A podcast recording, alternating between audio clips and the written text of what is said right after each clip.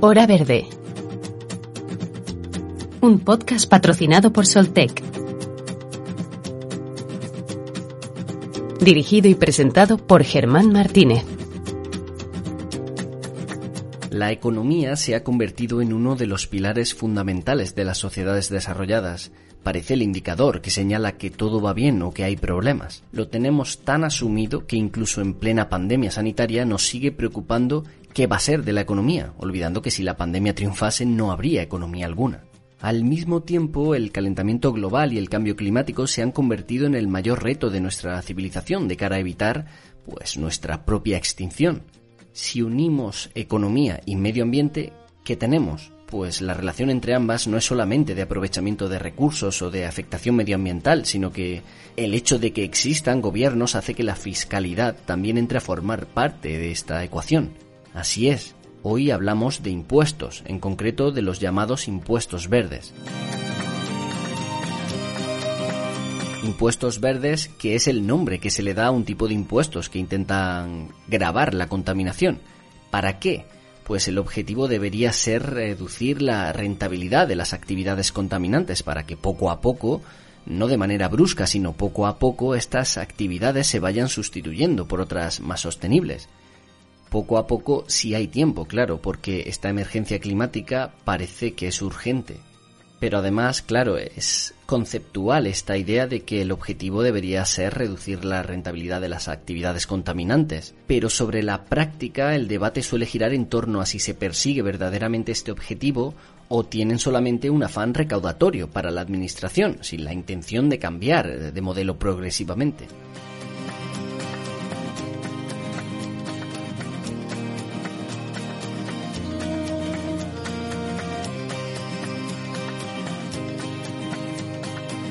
La situación a nivel internacional ha sido la que ha despertado todas estas suspicacias. Impuestos asequibles para grandes corporaciones contaminantes, alto cobro a los entes contaminantes pero poca inversión de retorno a los sectores y a las energías sostenibles. ¿Qué hay de cierto en todo esto?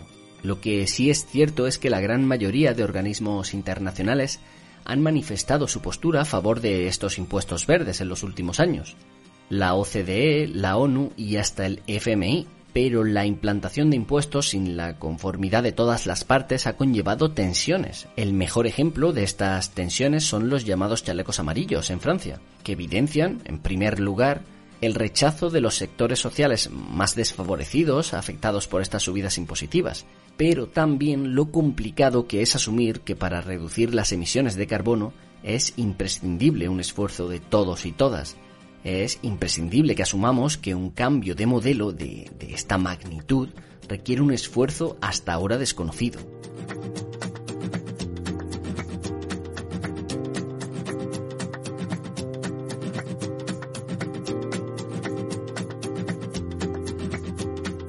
Hoy lo intentamos desentrañar con Xavier Lavandeira, con Juan Carlos Navarro y con Luis Cediel intentaremos sintetizar todas las ideas en cuestión de fiscalidad ambiental con el investigador Xavier Lavandeira, que es catedrático de Economía de la Universidad de Vigo y director del Centro de Investigación Economics for Energy. También hablaremos con Juan Carlos Navarro, quien conoce las dos partes de esta negociación porque fue durante una década alcalde de Panamá y actualmente dirige Ensolar, empresa nacional de energía solar panameña. Por último, con Luis Cediel, director general de la Asociación Española de Industriales de Plásticos y portavoz de Es Plásticos, intentaremos aportar el punto de vista del sector plástico, que es uno de los más directamente afectados por las últimas eh, propuestas legislativas. Con ellos vamos a intentar analizar cómo implantar una fiscalidad justa y que fomente el desarrollo de una economía verdaderamente sostenible. La próxima semana ya os adelantamos que hablaremos de educación ambiental. Eh, ¿Crees que es importante su aplicación en los centros y fuera de ellos? ¿Recibiste algún tipo de formación ambiental en tu etapa educativa? Pues recuerda que puedes enviar tu opinión a lo largo de la semana al WhatsApp de Hora Verde, al número de teléfono 644-697-687. Estas son las respuestas que hemos recibido sobre impuestos verdes. ¿Los ves útiles? ¿Son justos? Cómo y a quiénes se deberían cobrar.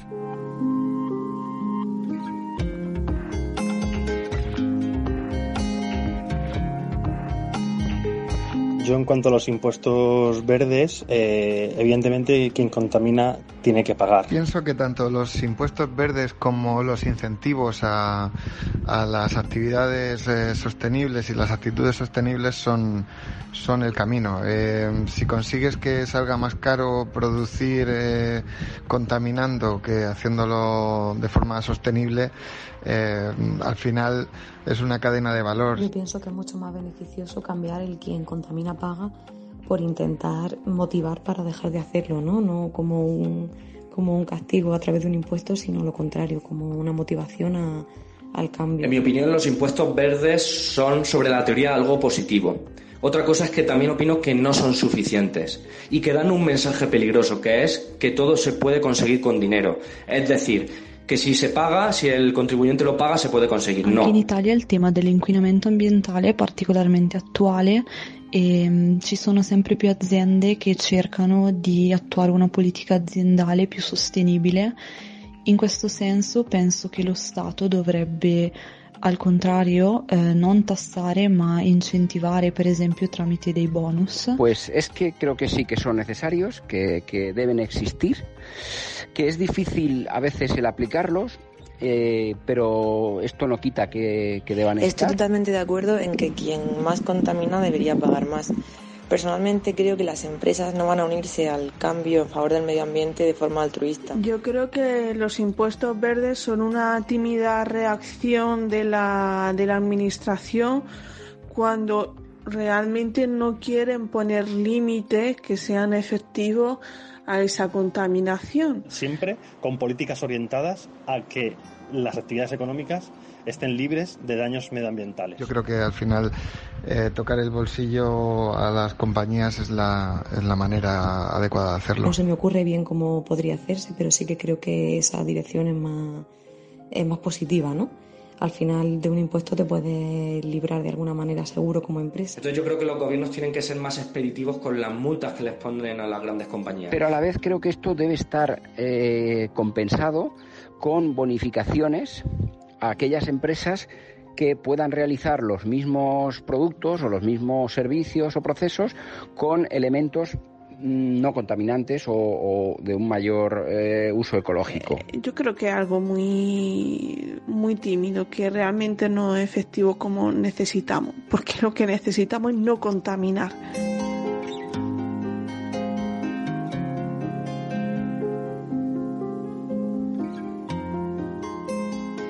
Xavier Lavandeira es catedrático de Economía en la Universidad de Vigo y director del Centro de Investigación Economics for Energy. También forma parte del Grupo Intergubernamental sobre Cambio Climático de la ONU y es experto en fiscalidad ambiental. Hola, Xavier.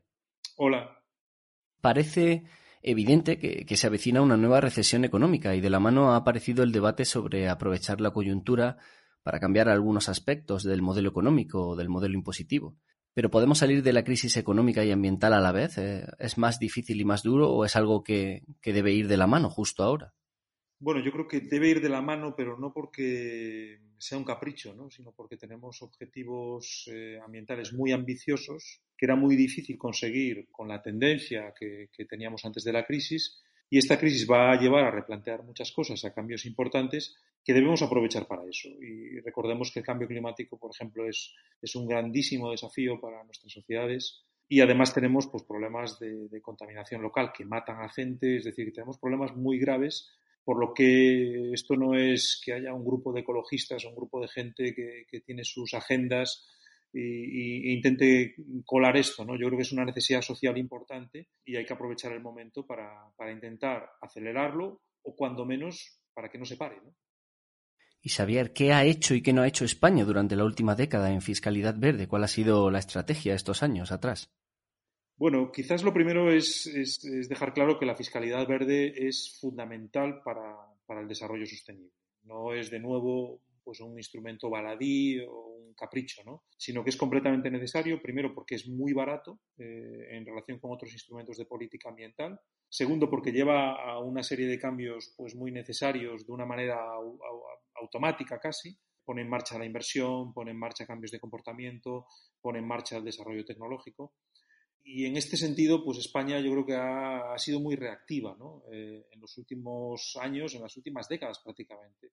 Y además no es algo de un color político. ¿no? Yo creo que en general eh, la administración pública española pues no ha visto estos instrumentos como algo necesario e incluso a veces ha estado pues, poniendo trabas a su, a su desarrollo. De manera que no es una buena situación la que tenemos hoy en día, ni mucho menos. Y tampoco parece que haya cambios en el horizonte. ¿no? sí que hay indicaciones de que puede ser un campo de actuación, pero las, las eh, propuestas, desde luego, no se están materializando.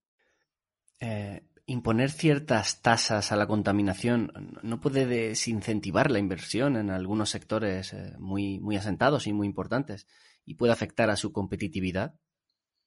Es posible que esto ocurra, ¿no? Y, en cierta medida es normal que ocurra. Si lo que queremos con unos impuestos de este tipo es que sectores que no son sostenibles, que llevan pues a unos problemas ambientales muy graves, pues que vayan eh, haciéndose más sostenibles, más verdes, o que si no son, no puedan hacerlo, que desaparezcan eh, de una manera ordenada.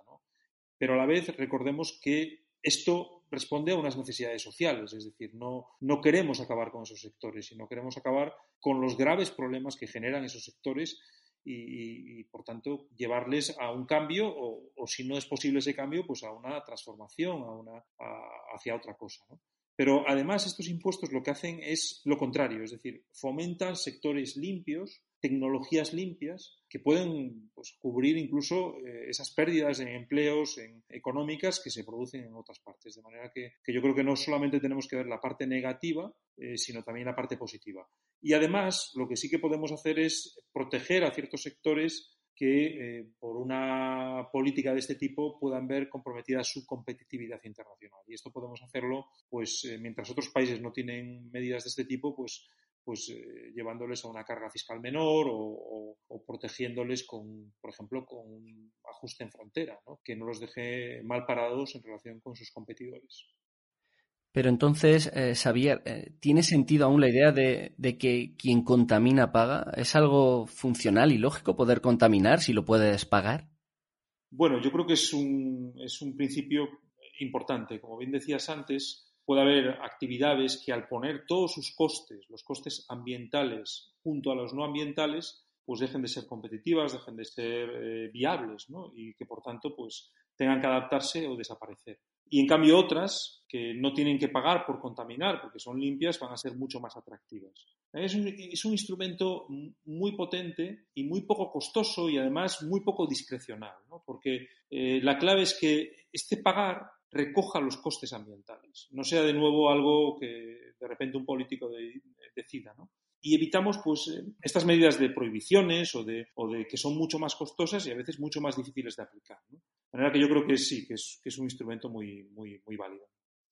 Pero, por ejemplo, el concepto de responsabilidad social corporativa está cada vez más asimilado en, en, el sector empresarial e industrial.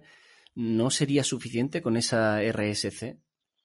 Bueno, yo creo que es un instrumento válido también y es un instrumento interesante y las empresas tienen otras razones para no contaminar distintas a, verse sujetas a, impuestos. Pero al final eh, hay también eh, una atracción externa que tienen que tener las empresas. ¿no? no llega con sus propias acciones internas que en algunos casos pueden ser muy potentes eh, porque pues, los gestores o los propietarios de la empresa pues así lo quieren pero en otros casos puede ser lo contrario, pueden ser eh, departamentos meramente decorativos. De manera que yo creo que siempre tiene que haber una regulación pública y esta regulación pública puede llevarse a cabo eh, mediante impuestos, que son uno de los instrumentos pues, más eh, coste eficientes, como te decía antes.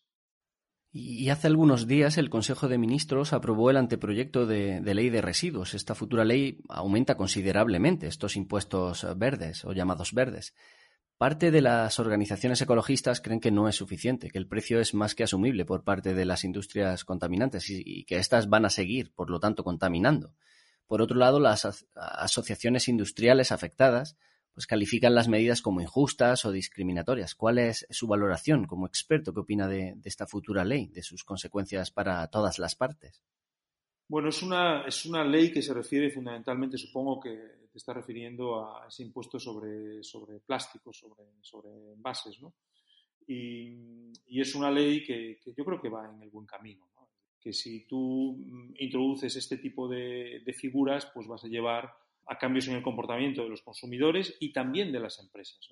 Es lógico que algunas de las empresas afectadas pues, pues no se muestren muy satisfechas, pero yo pienso que, se va en el camino correcto. Seguramente pues quedan otros impuestos mucho más importantes en España para, para subir o para introducir eh, de tipo verde, como los impuestos de las gasolinas, diésel, vehículos, etcétera, que nos están tocando, pero esta no es una mala medida, ¿no? Y yo creo que la clave será, bueno, pues eh, reforzar esta medida, que tampoco debe ser la única medida se enfrente el sector empresarial, ¿no? Pues con medidas internas de las propias empresas y también con medidas eh, pues regulatorias de otro tipo y informativas, de concienciación, de información, etcétera. Pero, yo creo que es, es, un instrumento más del paquete que tiene, que tiene interés. Hablabas de otros impuestos que quizá no están. ¿Qué propuestas hacéis eh, los investigadores sobre fiscalidad e impuestos? ¿Cuál falta y consideráis que, sería fundamental? Bueno, yo creo que un sector que, necesita actuación rápida e intensa es el sector del transporte en general. Y en el transporte, pues muchas veces pensamos simplemente en los vehículos, en los turismos, ¿no? Eh, yo creo que tenemos que tender a, poner los costes bien, los, costes ambientales bien de estos medios de transporte y los impuestos son, son la estrategia fundamental. Esto tienes que eh, considerar que, España, por ejemplo, el sector que más emite gases de efecto invernadero en estos momentos es el transporte. Es el sector clave sobre el que hay que actuar si queremos cumplir con objetivos incluso a, a, medio y corto plazo. Pero además el, transporte en España pues, está causando problemas de contaminación local muy relevantes en Madrid, en Barcelona, etc. De manera que yo creo que eh, hay que actuar ahí mucho más intensamente, no solamente con impuestos, con otras medidas también eh, regulatorias, de información, etcétera, pero los impuestos han de jugar un papel muy importante y, España en este aspecto pues, pues tiene una, una asignatura pendiente, ¿no? porque tenemos de los, de los impuestos de diésel y gasolina más bajos de Europa, tenemos una fiscalidad también sobre la compra de los vehículos baja, de manera que hay un recorrido importante eh, por hacer. Xavier Lavandeira, catedrático de Economía de la Universidad de Vigo y director del Centro de Investigación Economics for Energy. Gracias por estar en Hora Verde. Un placer, gracias a vosotros.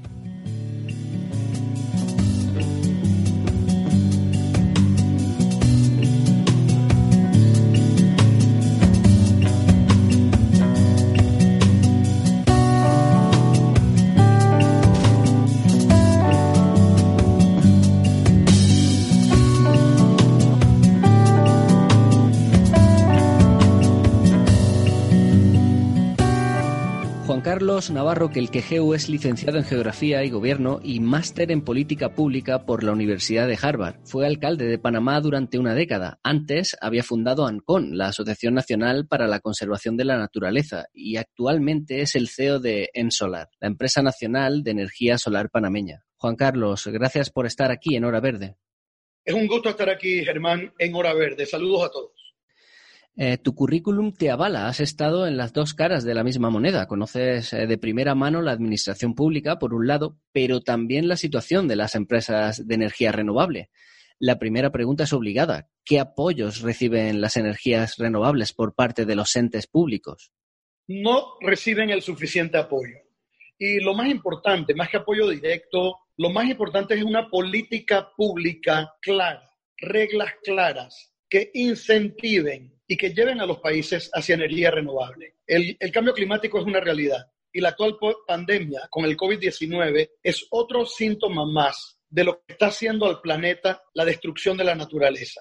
En los, los vínculos, de hecho, entre la pandemia y la destrucción de la naturaleza y futuras pandemias que cada vez son más probables en la medida en que se sigue destruyendo el bosque tropical y se pone en contacto al ser humano con virus y enfermedades con los que no había tenido contacto previo, son una realidad hoy. Por tanto, hay un imperativo, es una prioridad global, estratégica, salvaguardar la biodiversidad del planeta y, por otro lado, fomentar la energía limpia para detener el calentamiento global, lo que es además un compromiso de muchos de nuestros países, casi todos, luego de haber firmado el Tratado de París. ¿Y crees que los llamados impuestos verdes son útiles o alteran el, normal funcionamiento de un mercado? Los impuestos distorsionan las fuerzas económicas puras. En economía clásica, estas distorsiones a través de los impuestos siempre crean ineficiencia.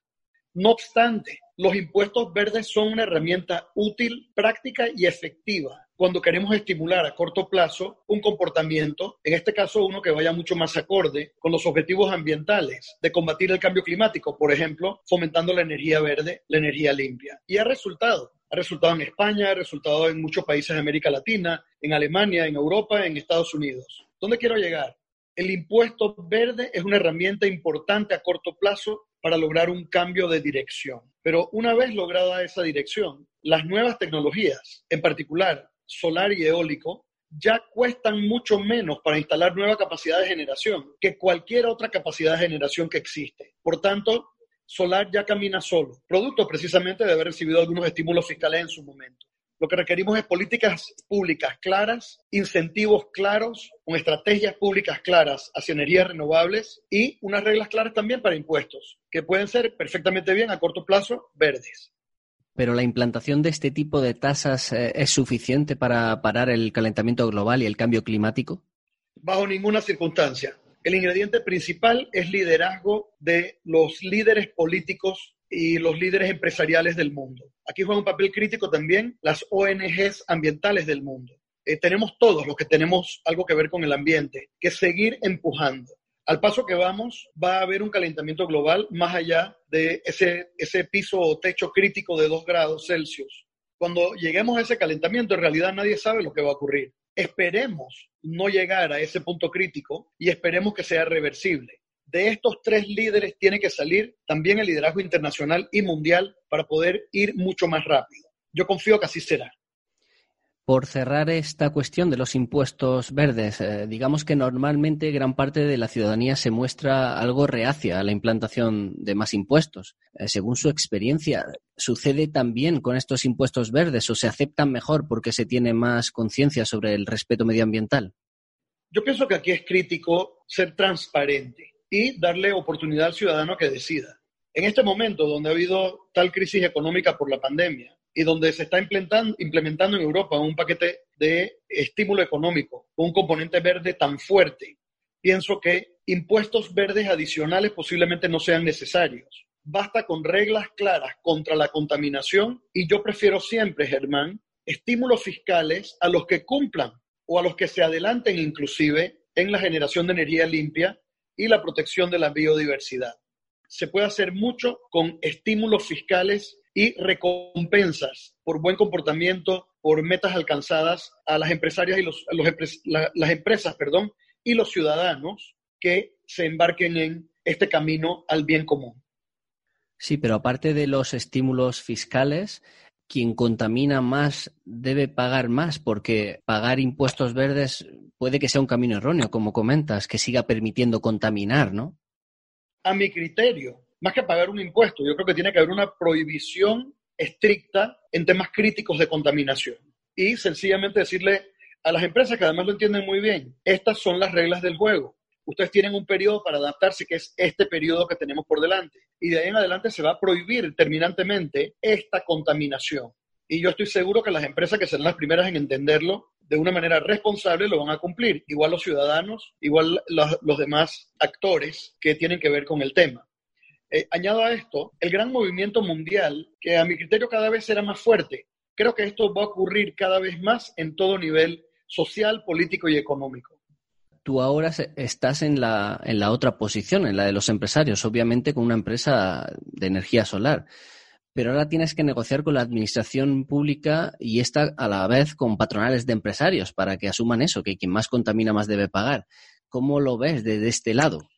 Las cosas tienen que hacerse con sentido común, Germán. Yo pienso que se puede escuchar y hablar con los empresarios, dialogar con el sector productivo del país. Hay que escuchar también a los ecologistas, que para mí es un sector importantísimo del cual yo he formado parte y me siento parte siempre. Y evidentemente también los representantes de la ciudadanía nos podemos poner de acuerdo. Y si logramos una economía lo más productiva posible, con la menor cantidad de distorsiones, con la mayor eficiencia y competitividad posibles, y un gran consenso nacional, a nivel, en mi caso, de Panamá, pero a nivel de cada país y de comunidades de eh, intercambio comercial internacional, estoy seguro que podemos lograr la meta. Ahora, requiere, se requiere nuevamente mucho liderazgo político.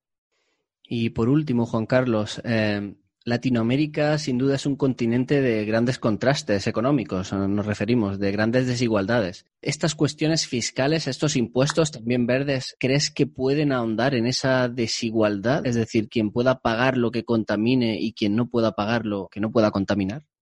El tema de la desigualdad y el desarrollo es el tema fundamental de nuestros tiempos, particularmente posterior a la pandemia COVID-19, porque el mundo va a estar con retos económicos tan grandes que va a ser absolutamente vital tomar en cuenta el desarrollo económico, la generación de empleo, la generación de oportunidades para todos a la hora de diseñar un impuesto o diseñar un modelo económico. Yo pienso que ha quedado claramente demostrado en el mundo que la libre economía, el libre mercado, con cortapisas y reglas claras, es sin duda el más productivo, el más eficiente. La pregunta es, ¿podemos los humanos a nivel de países o de bloques económicos diseñar reglas claras para tener economías eficientes, pero priorizando el bien común? Yo pienso que sí. Yo pienso que podemos lograr grandes consensos y llevar a nuestras economías hacia el bien común, generando las oportunidades que requerimos, en particular en educación y lo fundamental, salud, vivienda, lo que conocemos, seguridad ciudadana, para que aquellos que menos tienen tengan verdaderas oportunidades de superación. Esto es muy duro y muy difícil. Es lo más duro que hay en el mundo, a mi criterio, uno de los mayores retos. Y Panamá, que es el segundo país más desigual de América Latina, después de Brasil, es un ejemplo de los retos que tenemos por delante muchos de nuestros países para poder lograr mayor oportunidad para todos. Por tanto, sé que no es fácil, pero a la vez sé que lo podemos lograr. Lograr oportunidad con desarrollo económico. Juan Carlos Navarro, exalcalde de Panamá y CEO en, en Solar. Ha sido un placer poder hablar contigo. El gusto es mío, Germán.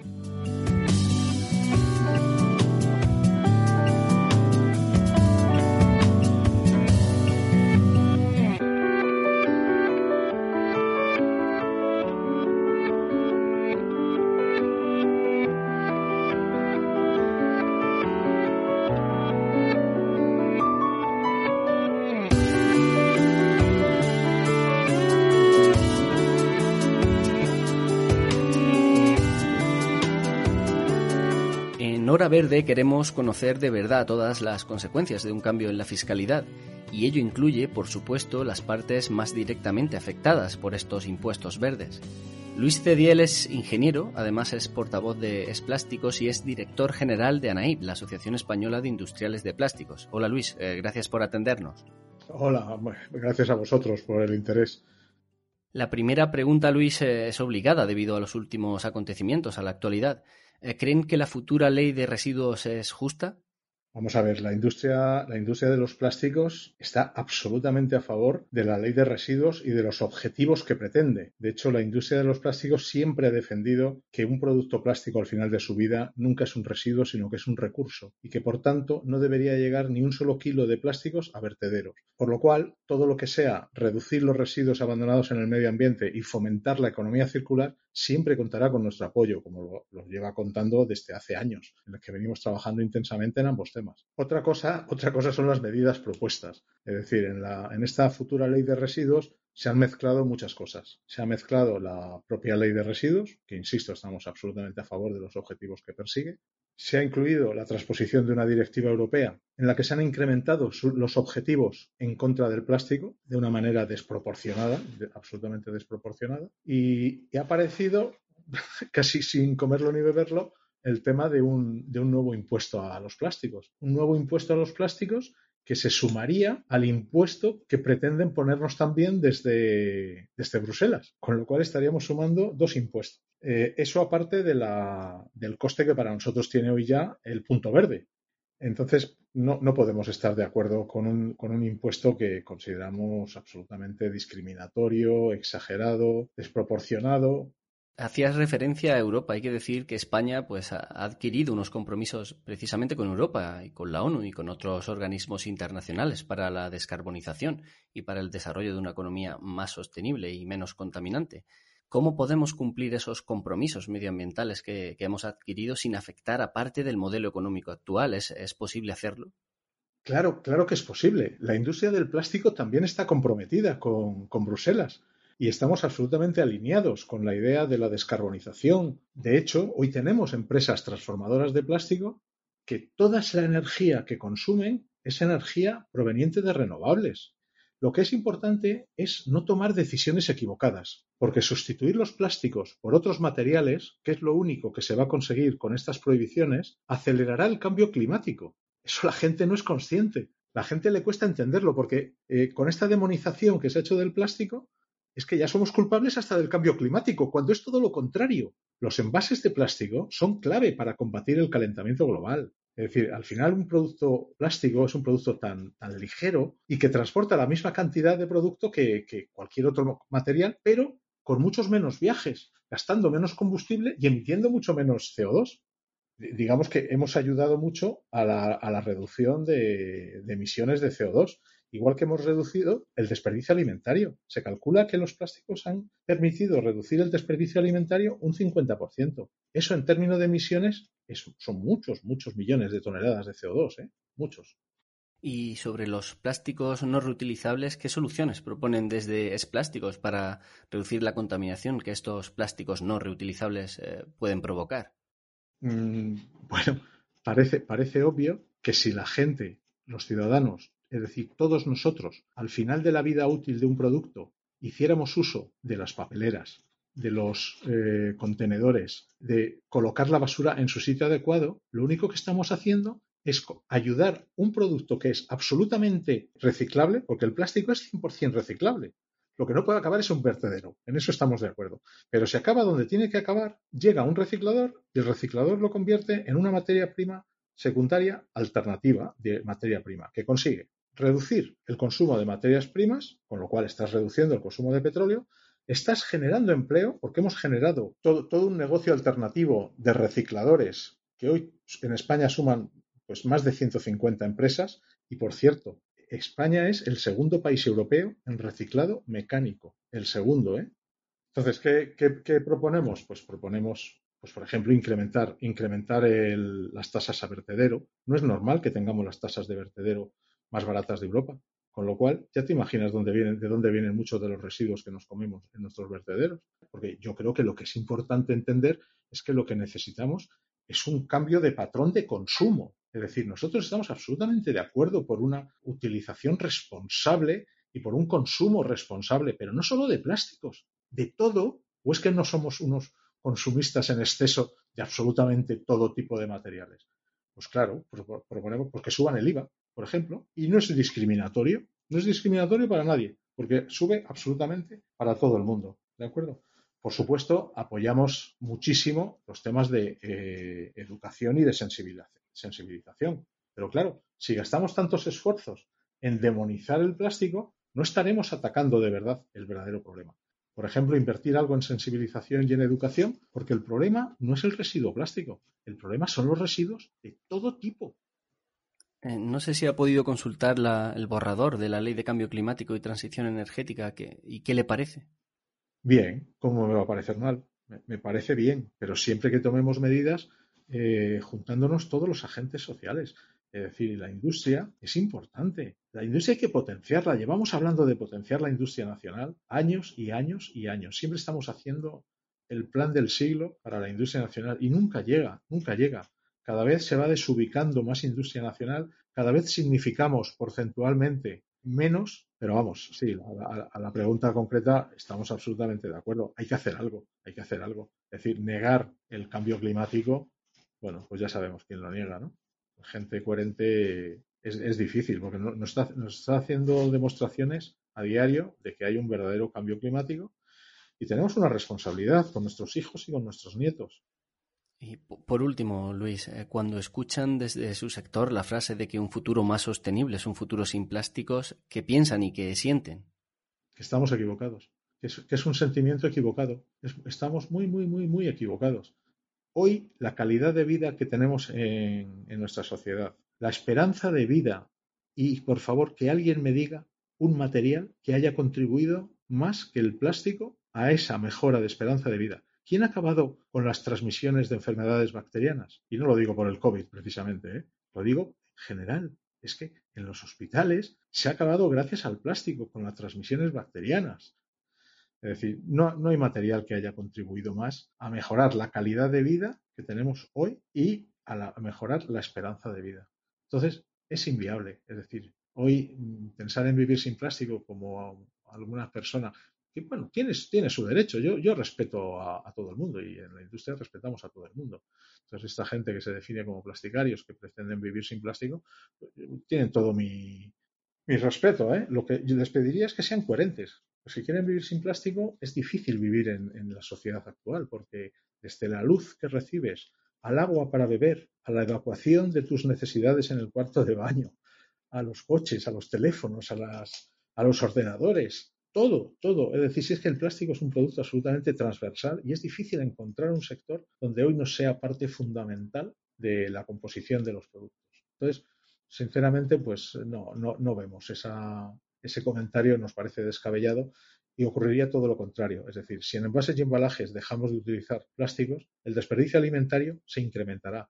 Ah, ¿Qué decir de la utilización del plástico ahora durante la pandemia, durante estos miserables tiempos que nos ha tocado vivir? Yo creo que ha sido un, artículo absolutamente imprescindible.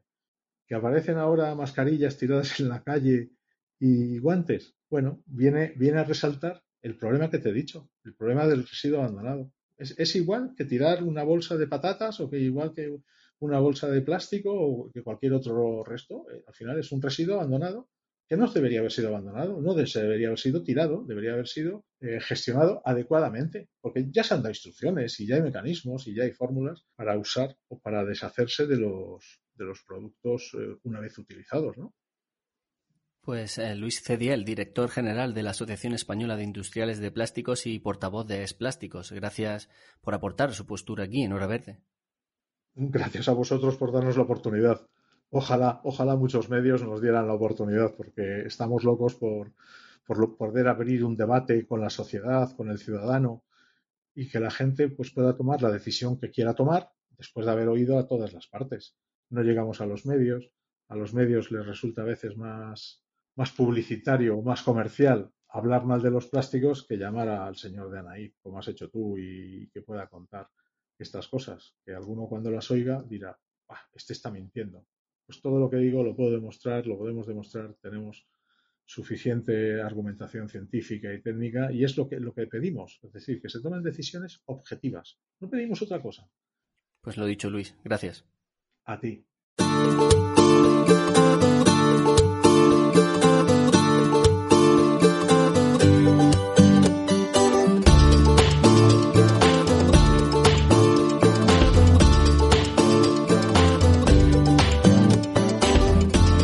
Los investigadores y científicos no existen discrepancias hoy en día. El calentamiento global es una evidencia. Y si nuestra intención es pararlo, actuar frente a esta emergencia climática, una vía para hacerlo es la fiscal. Cómo hacer esta reforma fiscal es el foco del debate. Y hay que ir a la base de las cuestiones, que es lo que intentamos humildemente en Hora Verde. Por lo tanto, parece urgente también llevar a cabo una reforma fiscal energética que fomente la descarbonización de la economía y que luche contra el cambio climático y el calentamiento global. Pero, ¿cómo hacerla? Podemos grabar la producción de productos contaminantes o de procesos productivos que no contemplan todos los costes ambientales y de esta forma ir eh, reduciendo su producción. Pero si esto no se acompaña de un plan a largo plazo de reconversión de sectores, y un fomento de una alternativa real, sostenible, y por qué no decirlo, rentable, será difícil que cambie el modelo, porque lo imprescindible es cambiar las ideas y eso es mucho más complicado que cualquier impuesto.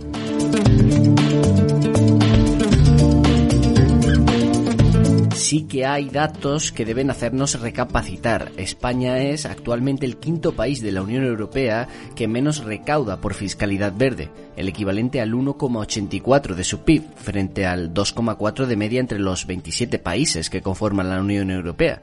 Según un estudio del Consejo General de Economistas, entre 2002 y 2017, la recaudación de tributos verdes sobre el total de lo ingresado en impuestos se redujo del 6,1 al 5,4 lo que nos coloca a 7.000 millones de euros de lo que recaban nuestros socios, porque los impuestos eh, de defensa ambiental en España suponen aún la mitad de lo comprometido con la Unión Europea. Un dato más, Eurostat expone que los ingresos en 2017 fueron de poco más de 21.000 millones de euros, que parece una gran cantidad, pero que relativizada supone solamente algo más del 5% del total, cuando el objetivo comunitario europeo para 2020 era llegar al 10%, casi el doble. Por tanto, los impuestos verdes eh, que se perfilan en los próximos años, en caso de que lleguen a aprobarse, impondrán nuevas tasas a la producción de plásticos no reciclables, pero también al transporte, en especial al transporte aéreo, porque como afirma David Lipton, director general del FMI, el carbono es demasiado barato, cuesta menos de 2 euros por tonelada de CO2 y para que sea sustituido de forma rentable debería estar en los casi 70 euros. Esto va en la línea de descarbonización de la economía que la Unión Europea se ha comprometido a seguir hasta 2050. Pero también, como hemos podido comprobar, la cuestión no es solo grabar a un sector contaminante, sino entender que el nivel de consumo actual es totalmente insostenible y ese es el problema de base. Ahora bien, ¿qué vamos a hacer en materia de impuestos para cambiar esa realidad? Los nuevos presupuestos estatales van a tener que ajustar muchísimos valores. La economía se prevé en decrecimiento todo este año y una de las soluciones va a venir sin duda por la línea impositiva. Pero no basta con decir que se van a subir los impuestos o que se van a bajar los impuestos. Lo interesante es qué impuestos se van a subir y qué impuestos se van a bajar y a quiénes afectan estos cambios. Por lo tanto, tenemos más preguntas, que es en lo que consiste el progreso. ¿Qué impuestos van a fomentar un desarrollo más sostenible? ¿Basta con crear impuestos para que un modelo productivo insostenible vire hacia uno más sostenible? ¿Hemos pensado en los organismos, empresas y ciudadanos y ciudadanas afectados por estos impuestos? ¿Y estamos dispuestos a hacer un esfuerzo general en materia impositiva para conseguir una sociedad menos consumista y más sostenible, que consuma energías limpias y recicle casi todo lo que produce?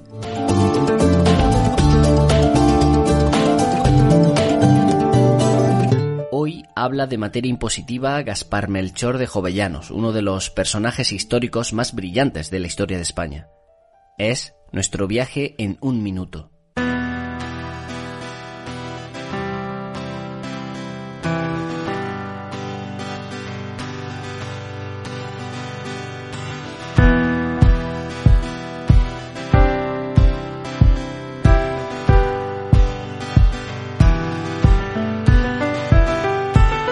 Cuando Goya pintó a Gaspar Melchor de Jovellanos, pintaba al más destacado pensador ilustrado español. Sobre impuestos, Jovellanos escribió: Es un principio cierto y una máxima de economía apoyada en la razón y en la equidad que todo impuesto debe salir de lo superfluo y no de lo necesario, de las fortunas de los contribuyentes. Porque cualquier cosa que se mengüe de la subsistencia necesaria de una familia podrá causar su ruina, y con ella la pérdida de un contribuyente y de la esperanza de muchos eran las bases del Estado liberal tal y como lo conocemos hoy.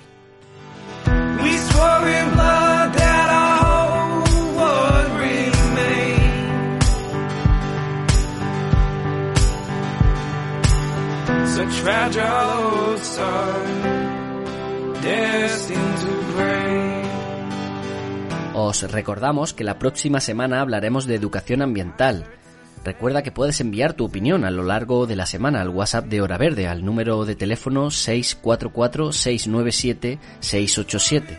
Hasta entonces, gracias por estar ahí una semana más.